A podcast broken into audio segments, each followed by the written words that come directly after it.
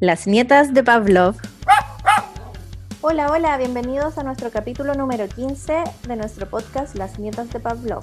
Soy Pamina Horlager, médico veterinaria, máster en etología aplicada y entrenadora animal. Hola, soy Camila Kolchinsky, entrenadora canina profesional, animal training y peluquera canina. Hola, soy Carmen Arroyo, soy médico veterinaria, diplomada en etología, entrenadora animal y profesional ear free.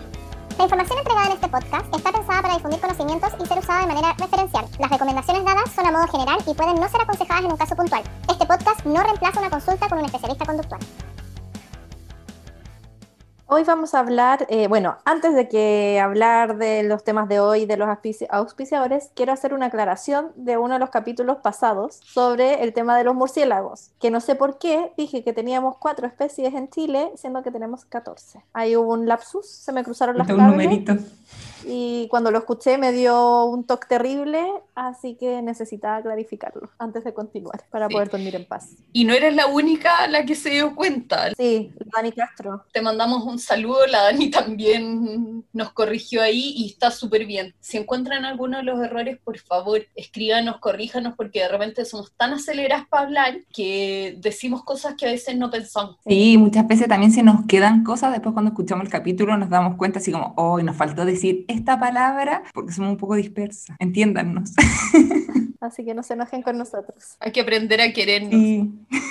tal cual. Así que bueno, ahora ya podemos empezar con el capítulo. Eh, queremos dar las gracias a nuestros auspiciadores, Wicker Pets, Medvetarom, Venupet y el perro de tela. Y recordarles que con el perro de tela tienen un 15% de descuento con el cupón Las Nietas de Pavlov, todo junto en minúscula, cuando compren por su página. La Cintia Leiva, gracias Cintia por tus comentarios, eh, nos hizo un comentario que tiene un poco de razón y es que la gente quizás, no todos los que nos escuchan, saben quiénes son nuestros auspiciadores, así que quizás podemos contarle cada una sobre un auspiciador a las personas que nos estén oyendo. Parto yo con El Perro de Tela, es una tienda increíble de diseño sustentable para mascotas toman desechos de la industria textil y las convierten en collares, arneses, correas, bolsitas de premio, bolsas para como porta bolsas de caca y se va al tiro, así que pueden aprovechar nuestro descuento y los, fíjense los lunes se van al tiro las correas y tienen incluso correas largas. O sea, tienen puras correas largas maravillosas. Son maravillosas. Sí. Y los collares también. Mis perros tienen collares del perro de tela, me encantan. Y los arnés son de los que recomendamos. Así que vayan a ver la página del perro de tela. Bueno, el siguiente es Medvetarom. Es una empresa dedicada a la fitoaromaterapia científica y médica para el uso de animales. Ellos tienen distintos productos, tanto en spray para echar directamente al animal como eh, para difusores. Así que también vayan a verlos. Ellos tienen un producto que recomendamos para los fuegos artificiales, que fue el Calmer. También tienen Descontractiril, creo que se llama, que es para problemas musculares. Dermoactive, que eso es para heridas y anda súper bien. Y el resto ya vendrían siendo para mm, difusores, que es el Calm, para tranquilidad y equilibrio. El Felicity, Tense Out, para relajarlos. Y Defense, Defense Up, para subir las defensas. Y Happy Hall, que en general se utiliza como para clínicas veterinarias para ponerlos en recepción para que los animales estén un poco más relajados antes de entrar a consulta.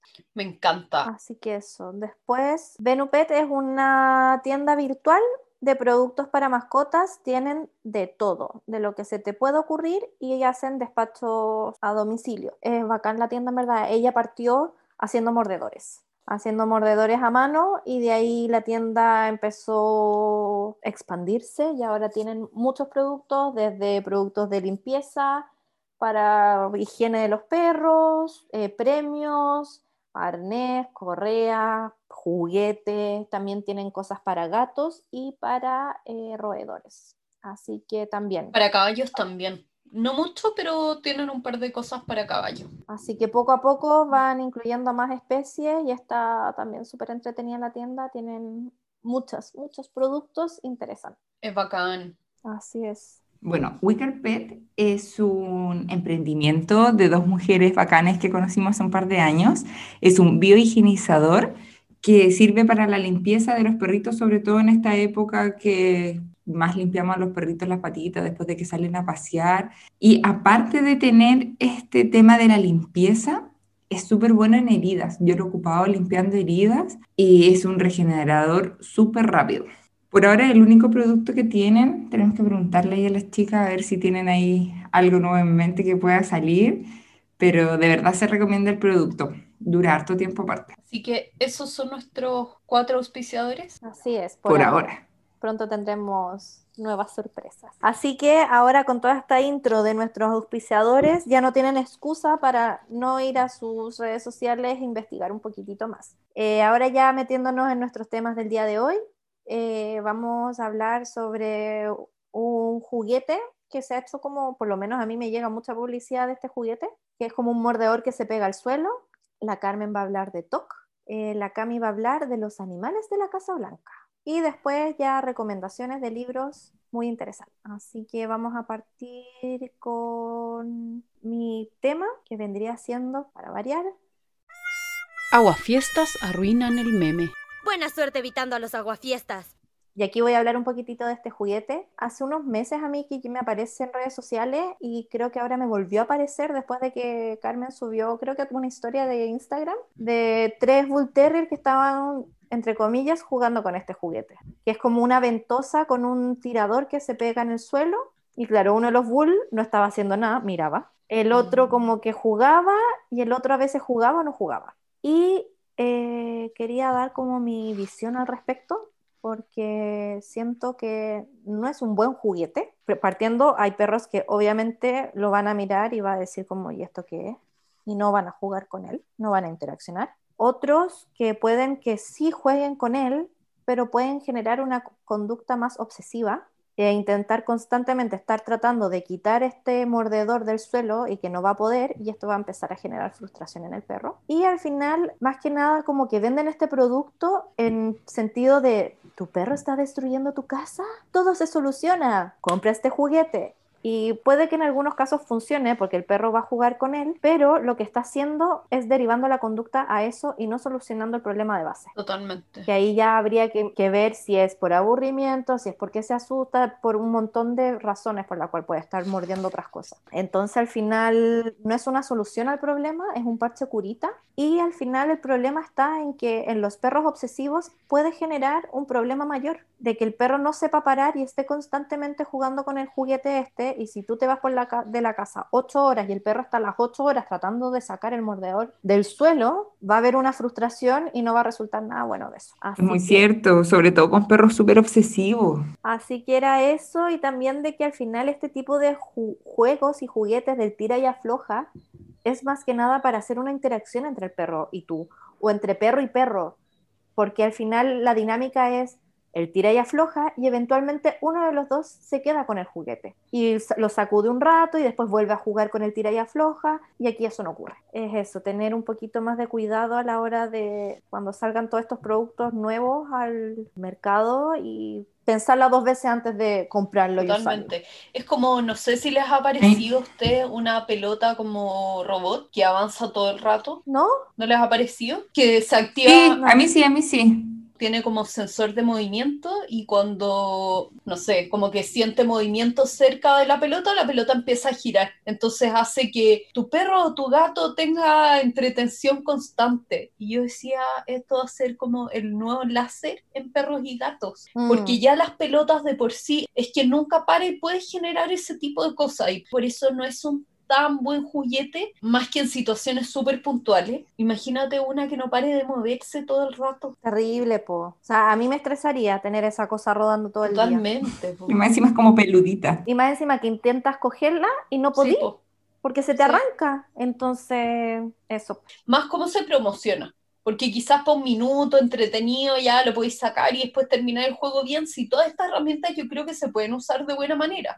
Incluso este juguete, el chupón, quizás de alguna manera se podría, ah. el que estáis hablando, quizás de alguna manera se podría usar, no me lo he planteado mayormente, pero quizás se podría plantear de una buena manera y ocuparlo y listo. Pero como te lo plantean como tu perro destruye la casa, entonces ponle este para que juegue durante 24 horas seguidas y no tenga tiempo para destruirte la casa y es como... ¿De verdad? No, pues el problema es que a mí me pasó, por ejemplo, con un cachorro que fui a ver, que me dice, le compré este juguete y no juega como salía en el video. Era como, porque tu perro está bien, está bien que no se obsesione 24 horas con ese juguete y que no esté desesperado queriendo sacarlo. Me decía, es que no funcionó el juguete. Y le decía, es que el video del juguete está pues. mal. No el juguete, ni tu perro. Claro, bueno, así que eso, pues, eso con nuestra sección de para variar arruinando todo, pero es por el bien de la comunidad. Sí. Así que eso, bueno, y ahora con esto pasamos al tema central, que es el que va a hablar Carmen sobre todo. Ya, quiero dejar como un alcance previo eh, en este tema, y es que claramente esto está pensado en un podcast, es una guía, pero el trastorno obsesivo compulsivo es una patología del comportamiento que tiene que verla un especialista. Ya, esto aquí no hay opiniones y el trastorno obsesivo compulsivo debe verla un médico etólogo, un etólogo clínico. No puede verla un entrenador por sí. El TOC en sí. Ahora, si el etólogo define que lo que ustedes están viendo, aunque parece TOC, todavía no es un TOC o no responde como un trastorno obsesivo compulsivo en sí, sino que son malos hábitos, son otro tipo de cosas, podría derivarlo a un entrenador pero el trastorno obsesivo compulsivo en sí es una patología que debe verla un médico clínico. Ya, entonces, el trastorno obsesivo compulsivo, el TOC, que nosotros conocemos, o en inglés Obsessive Compulsive Disorder, es un trastorno de, y es una patología del comportamiento donde se dan movimientos o conductas motoras repetitivas Pueden ser conductas motoras, pueden ser de acicalamiento, pueden ser incluso alucinativas, pueden ser conductas, por ejemplo, de comer compulsivamente ciertos objetos, ¿ya? Todo esto es como la gran categoría de las compulsiones. Si buscan en literatura, pueden encontrarlo como, en el fondo, sin el obsesivo, como trastorno compulsivo o compulsive disorder sin el obsesivo. ¿Por qué? Porque en, humanos el trastorno obsesivo compulsivo, el compulsivo es esto de que sea repetitivo, en el fondo que se da la misma conducta una y una y otra y otra vez. Pero el obsesivo va más, responde a la obsesión y al pensamiento de la persona. Si se obsesiona con el tema y no lo puede sacar de la cabeza, que está pensando todo el rato en eso. Entonces muchos veterinarios antiguamente sentían que en el trastorno obsesivo compulsivo canino o felino no se debería hablar de obsesivo porque no podemos saber qué está pensando el perro.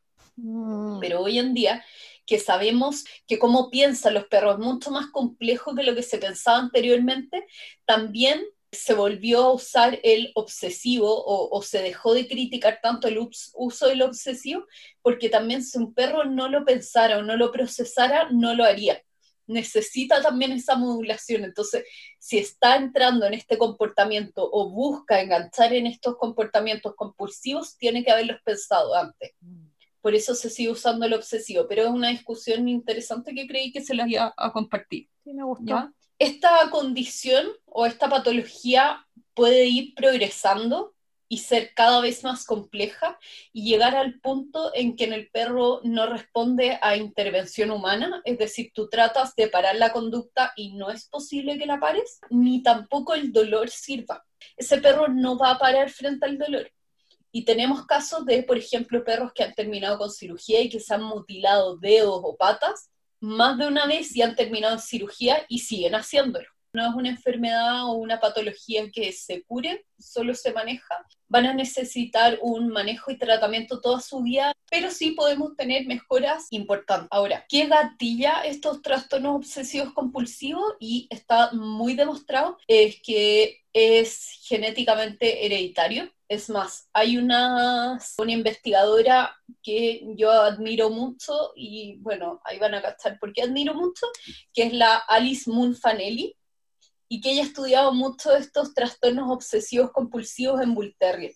Ella, la mayoría de sus estudios son en esta raza, porque, bueno, mis chanchitos son como el niño ejemplo de los trastornos obsesivos compulsivos y se descubrió que más que estar asociado a razas, está asociado a líneas genéticas, porque en líneas genéticas se hereda y no se salta ni siquiera una generación. Entonces, de padres con trastornos obsesivos compulsivos van a salir hijos con trastorno obsesivo compulsivo.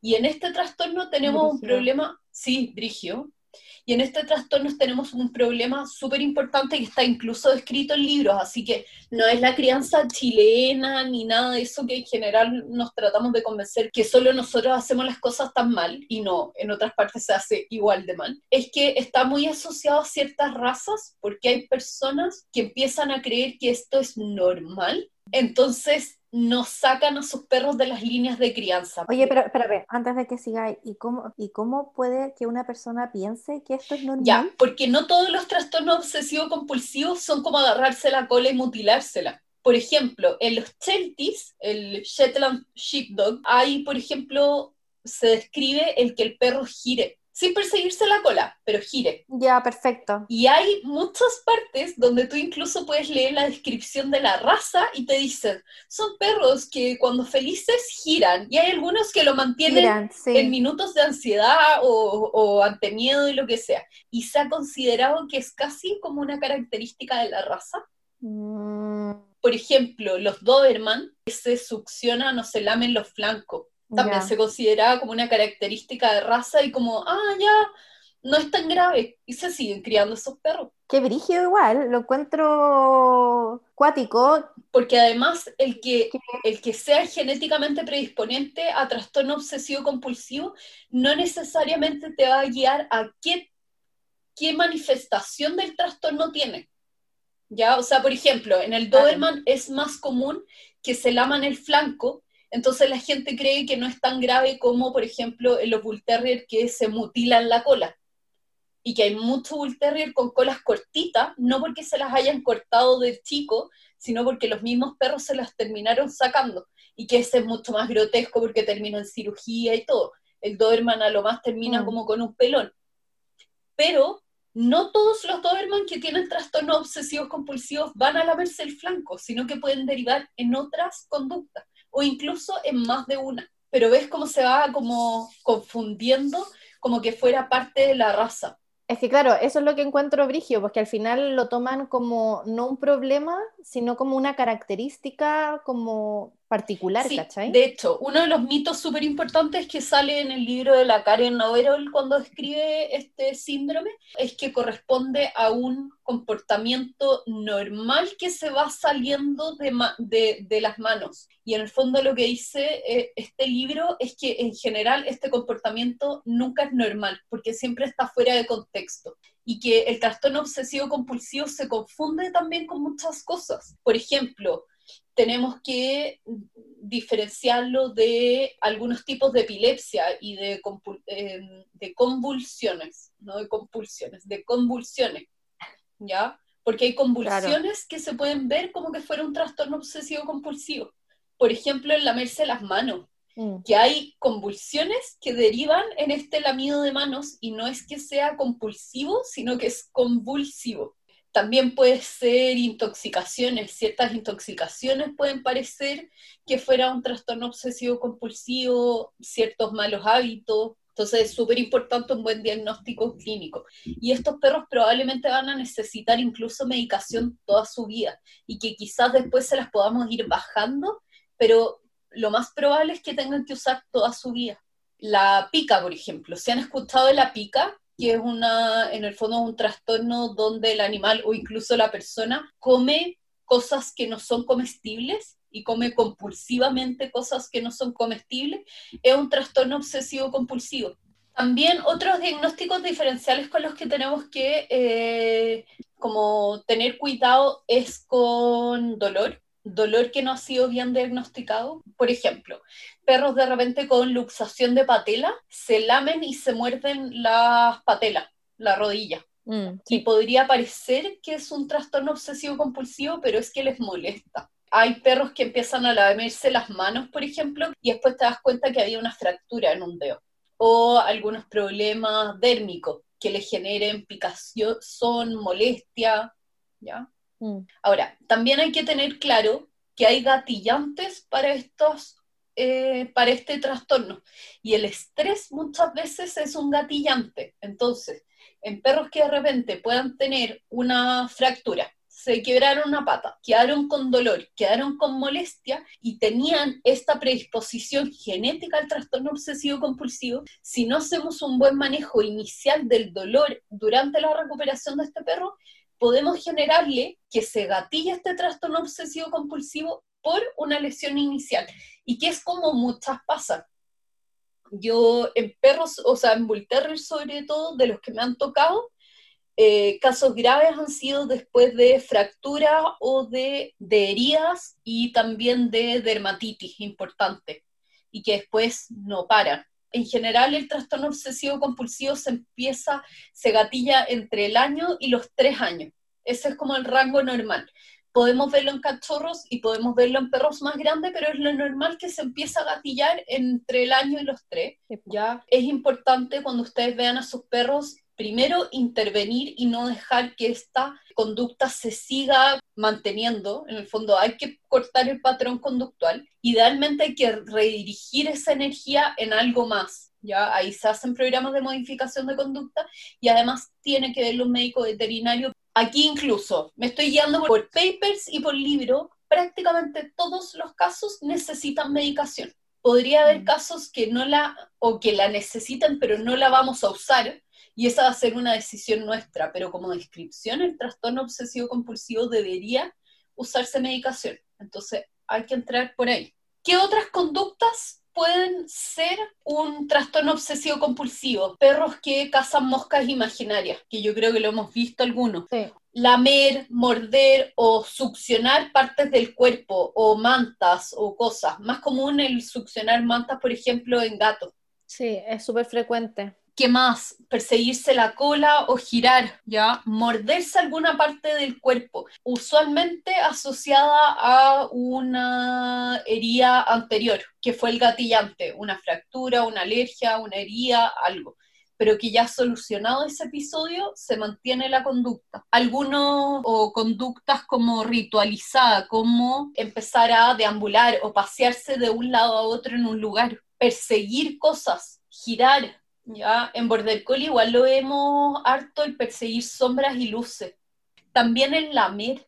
Hay perros que lamen obsesivamente, que lamen el suelo, lamen las paredes, lamen a sus dueños, lamen objetos, incluso uno puede ver como erosiones en ciertas partes donde se han obsesionado lamiendo. Y como les decía, es hereditario y sobre todo por ser ciertas líneas genéticas. Y es súper importante que si ustedes, por ejemplo, saben que la raza que les gusta tiene historial de trastorno obsesivo compulsivo, que sean súper catetes con los criadores. Yo creo que en este como podcast somos todas de la idea de que idealmente adoptemos que todos los perros merecen una casa, pero también entendemos que hay gente que busca ciertas características de una raza y lo van a hacer igual. Entonces, por favor, si lo van a hacer, sean súper conscientes, porque esto deberíamos haberlo parado en el minuto en que supimos que esto era hereditario, deberíamos haberlo eliminado. Y, seguimos teniendo predisposición en raza, en Bull Terrier, en Doberman, en Border Collie, en Schnauzer también está descrito. Les voy a dejar un, un gráfico en la página, por ejemplo, que salen tres razas con alta frecuencia de trastorno obsesivo compulsivo y cuál es el más común que, eh, que ¿cómo se llama?, que muestren. Por ejemplo, en Rottweiler es súper común que persigan sombras y luces. En Schnauzer es súper común esto de morderse las rodillas y las patas traseras. Y ahí entra un poco la discusión de cuánto es un trastorno obsesivo compulsivo y cuánto es algo médico, de una luxación de patela, un corte de ligamento, etc. En el pastor alemán, el perseguirse la cola, Bull Terrier, perseguirse la cola, girar el círculo, eh, succionar objetos, eh, pero ¿cuál es lo importante entender del, como trastorno obsesivo compulsivo? Es que los perros dejan de hacer su vida normal por esto. Dejan de comer, dejan de tomar agua o dejan de descansar por esta conducta. En el fondo, su etograma, si pudiéramos separar, como la actividad normal de un perro, cuántas horas dedica a dormir.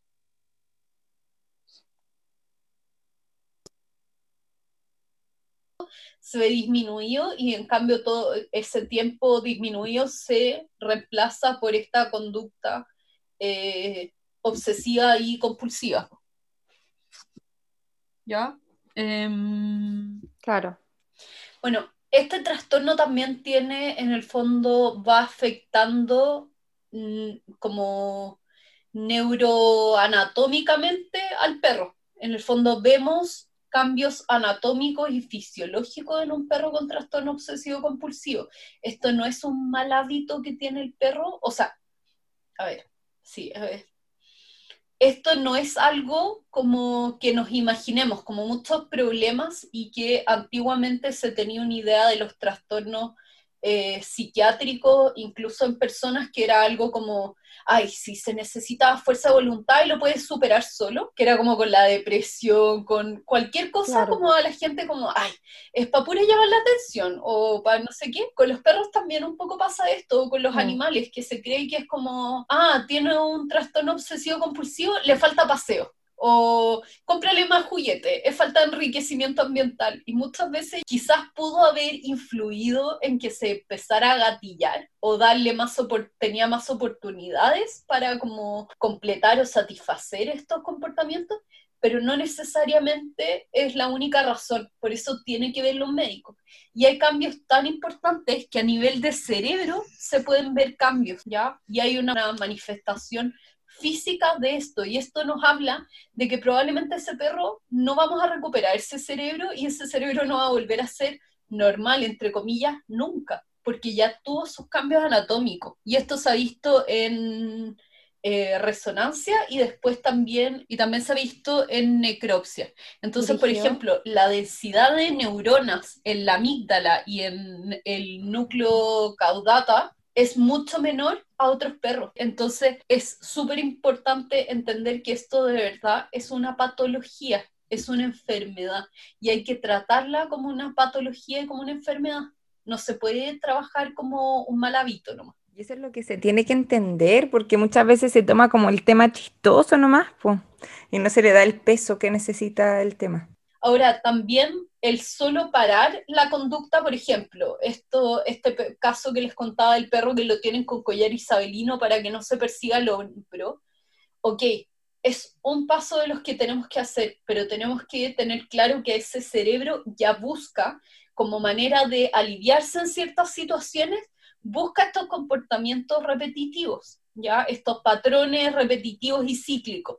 Entonces, cuando de repente cortamos, esto igual que un canal de, de riego, si ponemos una barrera a esta agua para que no se vaya este eh, comportamiento, no se sacie o, o no se complete, esa agua necesita salir a otro lado y puede derivar en otras versiones. Entonces es súper importante tratarlo porque un perro que esté con un trastorno obsesivo compulsivo es un perro que no está bien. Y eso yo creo que es lo más importante que hay que tener claro cuando tenemos un perro con una patología de, de cualquier tipo, pero sobre todo de este tipo, es un perro que se está viendo afectado su bienestar.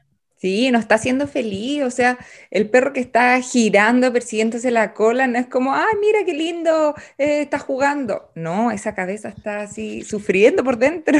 Sí. Totalmente. Y también entender cómo, pucha, a los dueños, si ustedes conocen dueños de perros con trastornos obsesivos compulsivos, apóyenlos también, porque es un trastorno que su perro lo va a sufrir toda su vida y puede que haya mejoras muy importantes y lo que se busca es disminuir significativamente la presentación de este desorden pero lo van a seguir presentando. Entonces es algo súper desgastante para los dueños. Manejar un trastorno obsesivo compulsivo es súper complejo porque la familia se siente culpable o, o se frustra porque no hay mejora eh, y en algún minuto quieren hasta retar al perro. Retar al perro no es la solución de esto. No por eso va a decir como, ah, ya, nunca más me la, nunca más me persigo la cola, no te preocupes, ya me retas. Para nada, solo hace más estresante la situación para el dueño y para el perro. Entonces, importante ahí prestar apoyo. Sí, yo también quería como destacar un poco de que la medicación no es algo terrible. Muchas veces ven así como que la medicación es algo muy malo, como negativo, y al final es como la solución para ese perro para que esté más feliz. A mí me pasó ver un caso de una persona que se negaba y no quería y no quería medicar al perro, y el perro giraba y giraba y giraba y giraba, yo creo que 15 horas al día, y se negaban a medicarlo porque no, pobrecito, ¿cómo va a tomar remedio todos los días y qué puede ser para siempre? Pero en verdad ese perro va a estar más feliz con medicación que sin medicación. Obvio, que con medicación todos los días, que girando todos los días así compulsivamente y con los problemas que va a traer a la larga, porque muchos de estos desórdenes en el fondo van a traer problemas de otro tipo secundarios. Los Sí. perseguidores de cola usualmente terminan agarrándose la cola cortándose un pedazo y terminando en cirugía. Y eso genera también compresión de nervios, dolores fantasma, la- las, ¿cómo se llama? Las dermatitis por la mío. Son horrorosas. Sí. El que ha visto una dermatitis por la mío sabe lo que son. Imagínense cuando el perro no logra parar. Y el problema es de que aparte que le está generando dolor, después le generamos incomodidad porque para cicatrizar eso tiene que estar con el cono, más estresado,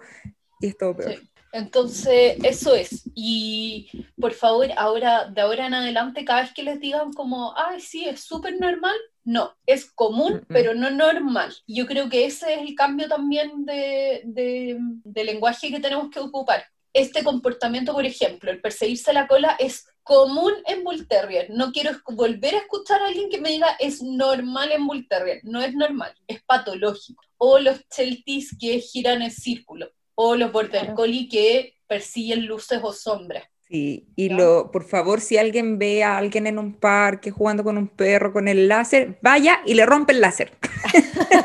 Se acabó. De una. Se lo rompe. Sí. Sí, así que eso con mis chanchitos obsesivos. po. Y súper importante, si usted tiene un perro con obsesión, ese perro no se puede cruzar. Ya va a generar esta misma patología a su hijo. ¿Cuál es el problema? Que hay perros con trastornos obsesivos compulsivos que quizás se ve tan grave, porque en el fondo el perro no está flaco, igual puede hacer su vía y es solo, por ejemplo, cuando queda, lo dejan en el canil, que empieza a perseguir sombras o luces, pero si está entretenido no lo hace, por ejemplo. Voy a poner un ejemplo tonto y quizás después me van a retar, pero iban a decir, ah, sí, da lo mismo. Pero pucha, ¿tú estás seguro que le van a poder dar a todos los hijos las condiciones para que ese trastorno no haga que lo lleven al extremo? Claro. Y que eso pasa no solo con, bueno, no solo con el tema del, del TOC, sino con todo lo que conlleva el dar un perro a otra familia, porque al final también pasa cuando la gente dice, no, es que quiero cruzar a mi perro para quedarme con uno de sus hijos, porque mi perro, su carácter, bla, bla, bla, bla, bla, bla. Y es como, pero ¿qué vas a hacer con el resto? Onda, tú no puedes asegurar que el resto de las familias que vayan a tener esos cachorros vayan a darle lo mismo que tú crees o lo mismo que tú le das a tu perro. Y además también es súper injusto con las otras familias. Si estáis además cruzando un perro que sabéis que tiene problemas, estáis condenando a una familia porque tú le vayas a contar a esa familia que tu perro tiene un trastorno obsesivo compulsivo y que su perro probablemente lo va a gatillar en algo, o sea, no probablemente, seguro lo va a gatillar en algún minuto de su vida. ¿Se lo vaya a contar? Obvio que no. No, po, porque no es como lo mismo que ahora veía a una criadora que me encanta, que está, mm, pucha, la última camada le nació un perrito que se está desarrollando muy diferente a los demás. Entonces ella ahora subió las noticias como, oye, tengo lista espera para cachorros, pero quiero contar que tengo este perrito que tiene necesidades especiales, en este minuto le hemos hecho todos los test y todas las pruebas y no podemos dar con qué le pasa a este perro, pero no te puedo asegurar que en un año más no descubramos que tiene bla y bla bla y va a necesitar tratamiento médico. ¿Estás dispuesto a adoptarlo? Ese es un compromiso muy diferente a que te vendan un perrito como súper sano de border collie y a los siete meses empieza a perseguir luces y sombras. Claro. Tú crees que tú hiciste algo mal y después le preguntas y te dicen, ay, sí, su papá también lo hace. Y su mamá también lo hace. Y su abuelo también lo hace. Es súper normal en el border collie. No, no es normal. Es común, pero es anormal, es patológico. Oye, y recalcar de que hay muchas conductas en cachorros, de que hay que ponerle ojo, de que Por ejemplo, si el cachorro es chiquitito, no es chistoso de que ande saltando y se quede pegado mirando la sombra, tratémoslo desde ahí, desde bebé, de que le vimos el problema del top. Igual, ahora, hay conductas que históricamente son consideradas un trastorno obsesivo compulsivo, como por ejemplo perseguirse la cola. Como que uno lo piensa como el prototipo o el clásico del trastorno obsesivo compulsivo, porque es una conducta que no tiene ninguna otra función en un perro sano. Entonces, en general, perro que se persigue la cola es perro que tiene un trastorno obsesivo compulsivo, o así lo consideramos. Y quiero que igual que la gente no quede tan asustada si su cachorro se persigue la cola, uno no entra en pánico, dos distráigalo. No necesariamente su perro tiene un trastorno obsesivo compulsivo porque se descubrió la cola. Acuérdense que es cachorro y todo le llama la, la, atención. Si ustedes tienen un cachorro que de repente, no sé, está jugando y se vio la cola, le llamó la atención, se la agarró y empezó como a rodar en el suelo, perfecto. No pasa nada, no es que tengan que correr a un veterinario, empezar a medicarlo con benzodiazepina y pensar que de por vida van a tener un perrito con TOC. No, hay que eh, en el fondo cortar eso, como darle salida y, como distraerlo nomás, ni retarlo ni nada. Entonces hay que entender la separación para que tampoco se me asusten todos y crean que todo es un trastorno obsesivo compulsivo. Claro. Que me acordé de eso con lo del láser.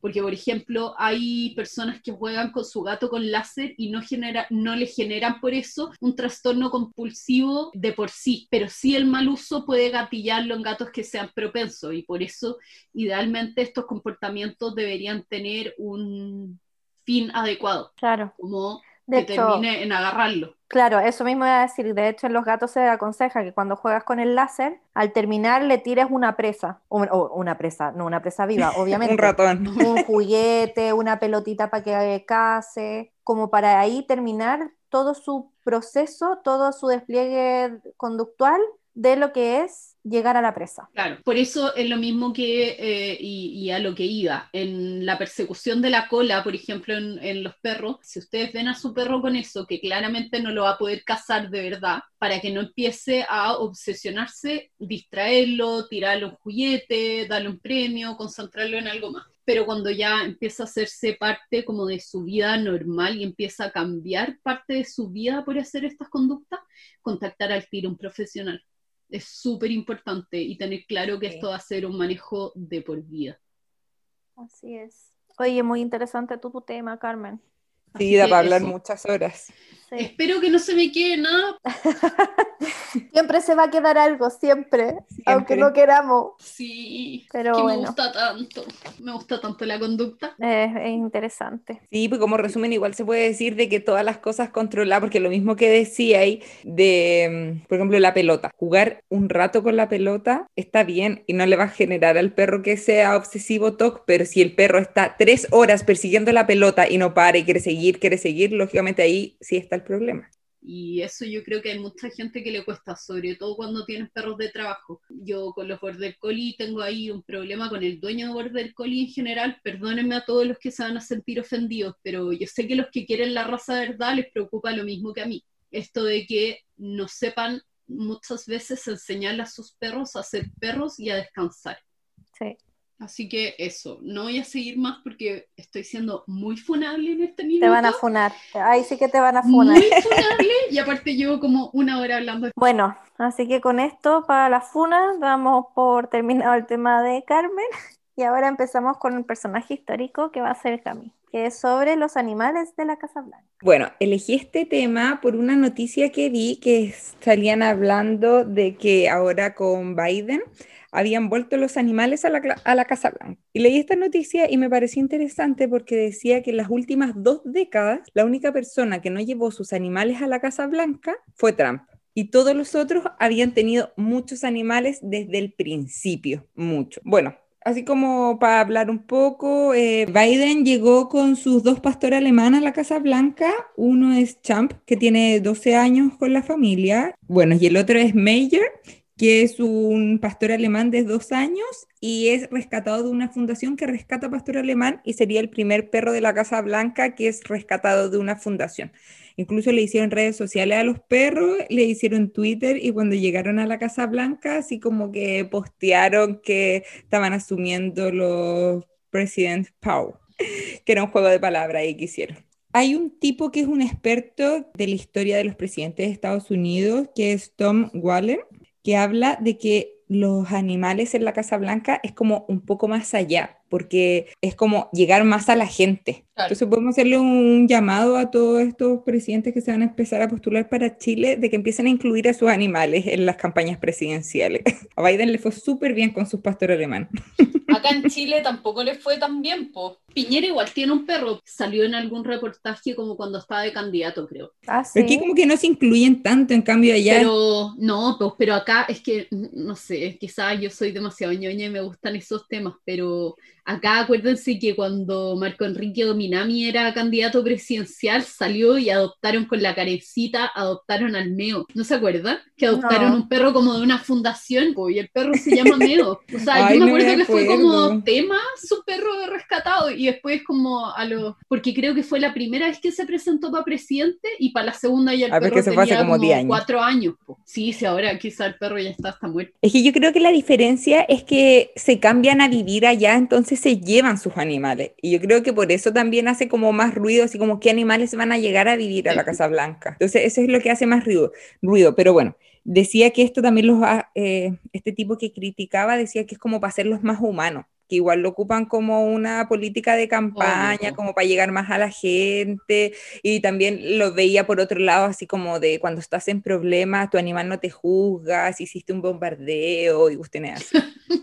Qué trágico igual. Sí, todo esto lo estoy resumiendo en... Bueno, lo que me puse como tarea que lo voy a investigar porque empecé a buscar así como animales en la moneda. Y Alessandri andaba con su perro para todos lados. Incluso tiene una Sí. estatua con su perro. Sí, pues, pero ese no es el que está embalsamado. Embalsamado, el Sí, sí, el que está en el Sí. museo, sí. Sí, que Ese, se llama, ¿cómo se lo hablamos hace muy poco? ¿Cómo se llama ese perro? ¿O lo hablé con mi familia? No, si lo Con tu hablamos. familia. No, no, ¿Lo no, hablamos oye, aquí? si hablamos de este perro. Hablamos de Según este yo perro. hablamos de Sí. este perro que está en el Museo de Historia Natural. No, Ah, en el no. Museo de Historia, no, no en el De, no, de Historia Nacional. de la moneda.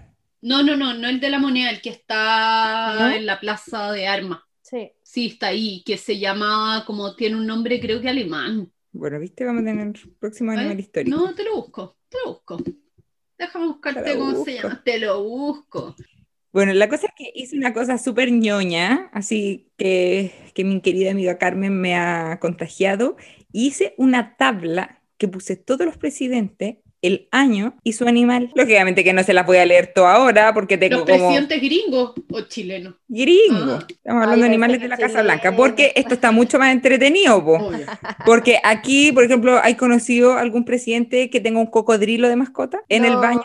No, ¿quién es ese? ¿Quién tenía un cocodrilo?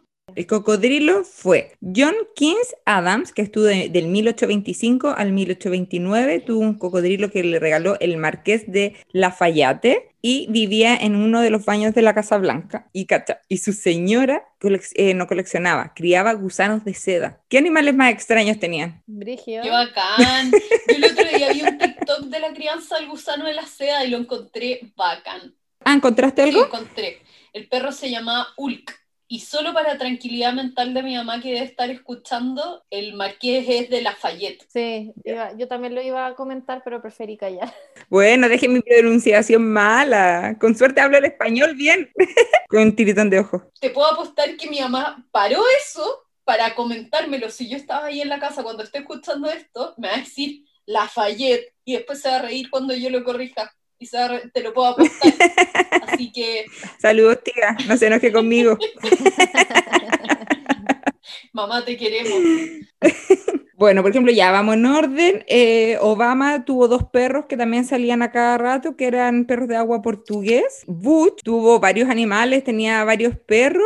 Y, por ejemplo, tuvieron problemas con una de sus gatas que se llamaba India. Era una gata negra y ahí hubieron problemas por el nombre de India, pero al final venía por un jugador de fútbol que le decían el indio. Mm, Incluso la gata tenía 10 años cuando llegó a la Casa Blanca y murió en la Casa Blanca teniendo 18 años. brígido. Sí, bueno, después tuvieron Clinton, tuvieron perro y un, un gato y un labrador. Eh, Bush padre tuvo cocker Ninguno tuvo Terrier. español. No, no hay Bull Terrier, hay muchas razas, muchas, muchas razas. Yo creo que están la mayoría de las razas, pero no había ningún Bull. Hubo un Bulldog, pero hace muchos años. Y lógicamente, los más antiguos, los presidentes más antiguos, tenían muchos caballos. Era así como que tenían 12 caballos, caballos de tiro, de carruaje, caballos de como de competencia, cuestiones así. Había uno que tenía una vaca. ¡Qué bacán! ¿Cómo se llama esta vaca? ¿Quién tenía una vaca? No, si habían varios que tuvieron vaca. ¿Cómo se llama esta vaca de los cuernos? Longhorn cow. Vaca de los cuernos largos. Te puedo contar que Butch tenía una vaca de los cuernos Son largos. brigia- ¿Han visto esos videos? O sea, ¿han visto fotos de No. esas? Esas son las que tienen unos cuernos, pero no cuernos largos así como un alce. No, como cuernos largos, como a veces llegan a ser más largos que, el, que en el fondo el largo de la vaca. Son como unos cuernos gruesos, como gigantes. Que ayer aprendí, les sirven para, ¿cómo se llama? Para como perder calor por ahí, porque son vacas que viven en zonas de mucho, mucho calor. Brigio, como para Qué brígido. termorregular. Acuática. Por ejemplo, de los últimos, todos tuvieron perros de raza y el último que tuvo un perro mestizo fue Ford en el 75, que fue como el último mestizo que está aquí anotado. El que tuvo una granja fueron Calvin y Grace Golding, que en el 1923 al 1929, pero, o sea, tuvieron 10 perros de los que están aquí, que salen los nombres. Tenían gansos, tenían mapaches, burros, tenían, les regalaron unos cachorros de león que les pusieron humorísticamente Oficina de Recursos de Impuestos y Presupuestos.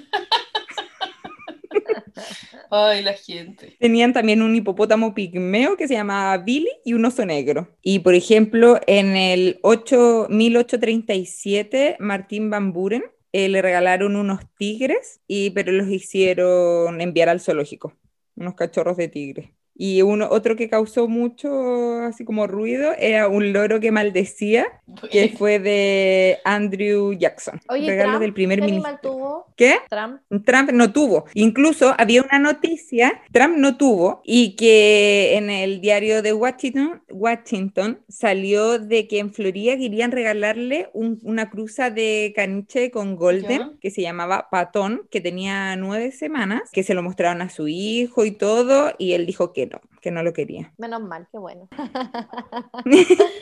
Ya, lo más bacán de todo esto, ¿cachai? De que yo descubrí que existe una página web que habla de todos los animales de la historia de Estados Unidos de los presidentes. Y la ocupan como para enseñarle a los niños de manera más amigable, se aprenden los presidentes como a través de los animales. Oye, qué bacán. Ay, qué buena. Y cacha que en esta página, que lógico la vamos a dejar, tú apretáis, por ejemplo, ya, te sale toda la historia de los presidentes. No te- si tú querías, apretáis la biografía del presidente, pero se basa más como en los animales. Y te sale la lista de los animales, y hay muchos que tú podías apretar y salen fotos. Qué bacán. ¿Cómo se llama la página? Se llama presidentialpetmuseum.com. Muy bien. Y era súper entretenida la página, estuve muchas horas porque obvio que yo no podía ir haciendo la tablita sin apretar foto por foto, po. ¿Quién puede hacer eso? Y era brigio porque te salen las listas gigantes y lógico que en los más antiguos, por ejemplo, tenían 12 caballos, 12 perros, así, unas listas muy gigantes. Ah, mira, aquí me acordé, hay uno que tuvo cachorros de oso y un ruiseñor que se llamaba, que fue el tercer presidente, que fue Thomas Jefferson. Sí, fue muy entretenido hacer esto. Yo lo pasé súper bien, espero que ustedes lo pasen bien después revisando esto. Lógico, no les puedo nombrar todos los Aquí animales. Está muy buena la página. Es buenísima. Y hay trivias. Todas las semanas suben una trivia. Mire, si te vas abajo, te sale. Buena, está bacán. Oye, está bacán la página. También hay ponis, Carmen. Y hay un pony que rescataron de un circo que lo rescató Sachari Taylor. está bacán. Oye, está bacán. Me gustó. ¿Han visto unas fotos del presidente, ponte tú, que, o el primer ministro, no sé si de Escocia o de Irlanda, que tiene un bollero de Berna? Y siempre está su bollero ahí apoyadito atrás de su pierna mientras él habla. Me encanta. Y como que va a saludar a todo el mundo. Y aparte un bollero de Berna igual son como súper babosos, pero los debe dejar a Sí. todos como sucios. Y no le pueden decir nada porque es el primer ministro. Me encanta. Me encantaría tener ese poder. Eso nomás vayan a la página porque de verdad es muy entretenida. Y ahí la vamos a dejar en la referencia. Cachen la cosa que encontré aquí. El otro día alguien me retó por karate.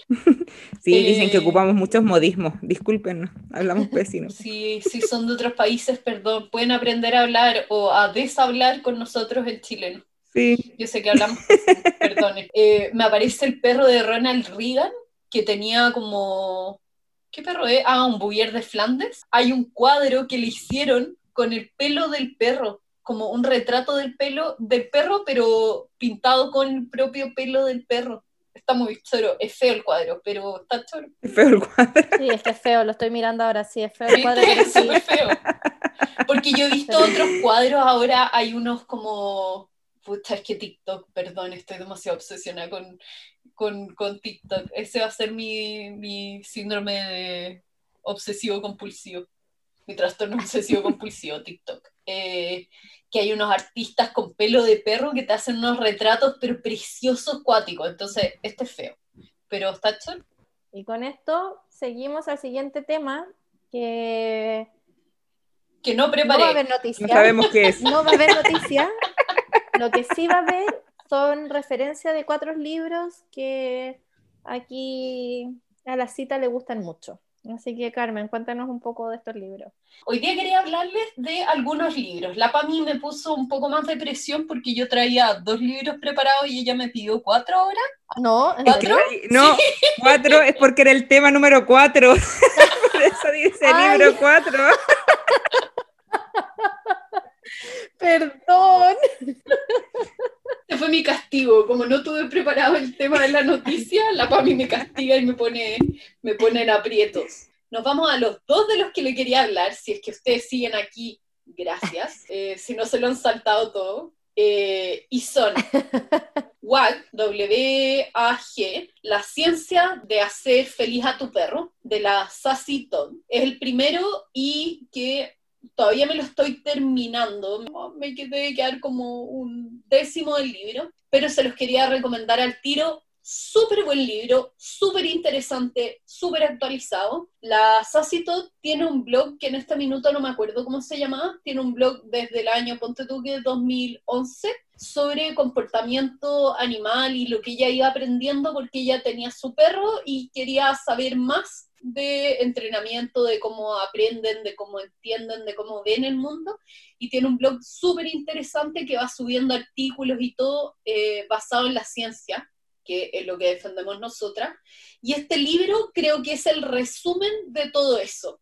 Te explica, por ejemplo, lo que se sabe hasta el día de hoy, de por qué no está recomendado el uso de aversivos en el entrenamiento, de por qué incluso es más dañino cuando usamos refuerzo positivo y castigo positivo que solo castigo positivo. Es una cosa así, este libro es impresionante, es súper fácil de leer, todo te lo va comentando, todo te lo va citando, es muy, muy, muy entretenido y muy fácil y rápido de leer para gente que le delata la parte más ñoña, de nuevo.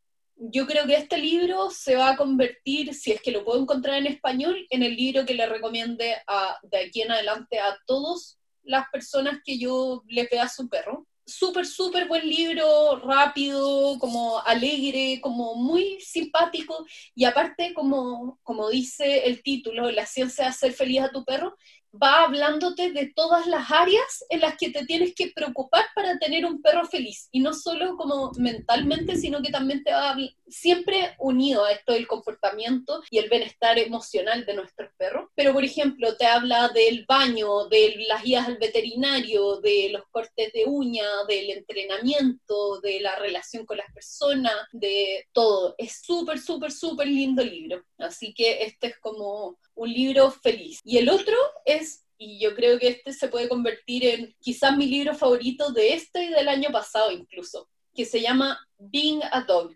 siendo un perro, ¿ya? De la Alexandra Horowitz, tiene el libro súper interesante. Tiene varios libros ella. Y, y este sobre todo a mí me impresionó. Yo este libro lo tenía hace mucho tiempo y no me lo había leído de floja porque uno compra más libros de los que se lee. La Pami lo sabe bien. Sí. Compartimos, compartimos ese hobby de comprar y no leer. Em, pero este libro es muy interesante porque explora todo lo que significa la nariz y el olfato del perro. Este libro tiene una perspectiva súper novedosa. Bueno, aparte de ser una perspectiva como multidisciplinaria, porque va desde neurólogos que te hablan del olfato a nivel de cerebro, de resonancia magnética, de bulbo olfactorio, de toda esa parte, pero también va a perros que trabajan o entrenadores que trabajan el olfato recreativo, todo lo que es el nosework, que necesitamos trabajar para que llegue luego a Chile así como una gran disciplina y, hobby porque es increíble, a perros que buscan trufas, por ejemplo, o rastreadores de, que ayudan en proyectos de conservación, o los que detectan enfermedades y cáncer o de alerta médica, en el fondo todas las áreas en las que se, se puede como ir especializando el olfato de nuestros perros y además ella también te va contando desde su propio camino tratando de entender el mundo de los perros ella misma. Entonces ella empezando a salir a olfatear con su perro. Entonces si su perro se para a oler un árbol, ella va y huele el árbol. Pero después si el perro lamentablemente se acerca a una ardilla muerta, ella tiene que oler la ardilla muerta porque ella está comprometida con entender el olfato de su perro y ella hasta va a unos centros que estudian el olfato humano para entenderlo y se ofrece como conejillo así como de experimento eh, para estos estudios. Y es tan entretenido y lindo y como novedoso, me encantó. Súper buen libro, así que Being a Dog de la Alexandra Horowitz, mi recomendación así número uno, máxima, increíble. Mi recomendación dos, WAG, La ciencia de hacer un perro feliz, The Science of Making Your Dog Happy. Y cuéntenos si les gusta que hable de libro o estudio. Yo el fin de semana también les subí en las historias dos estudios que salieron. Porfa, déjennos en los comentarios de este capítulo en Instagram para saber, como para subir cosas que les gustan.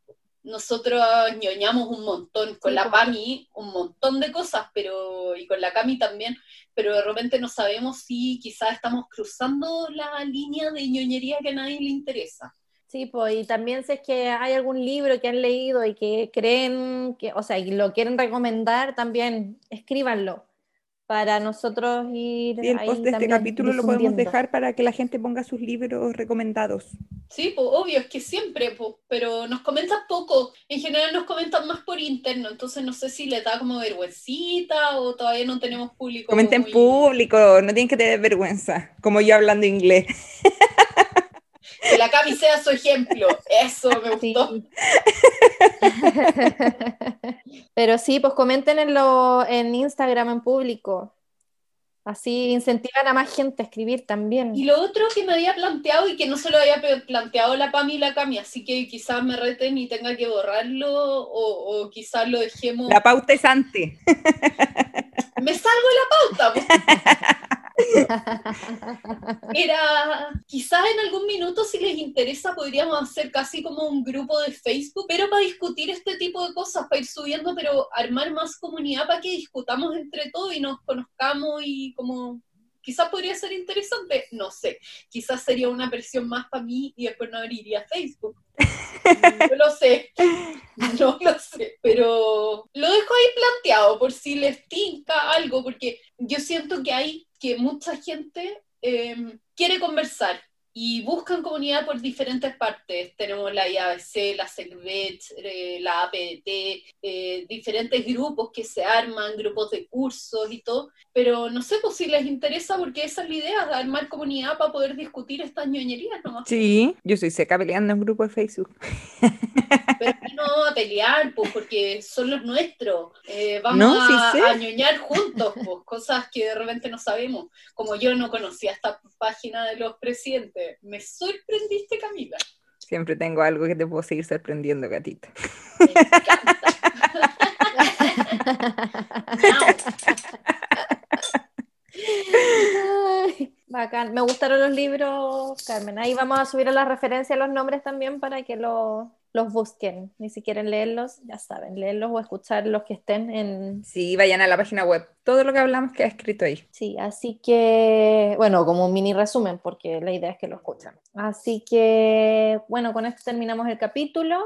Les quiero recordar de nuevo del código de descuento del perro de tela, las nietas de Pavlov, es un 15% de descuento. Y eso, muchas gracias por escucharnos y ya saben, si les gusta el capítulo, compártanos, difúndanos para que más gente nos escuche y llegar a más gente. y Sí, ampliar los conocimientos. compartan. Así que sí, nos vemos en el próximo capítulo. Chao. Chao, Chao, chao.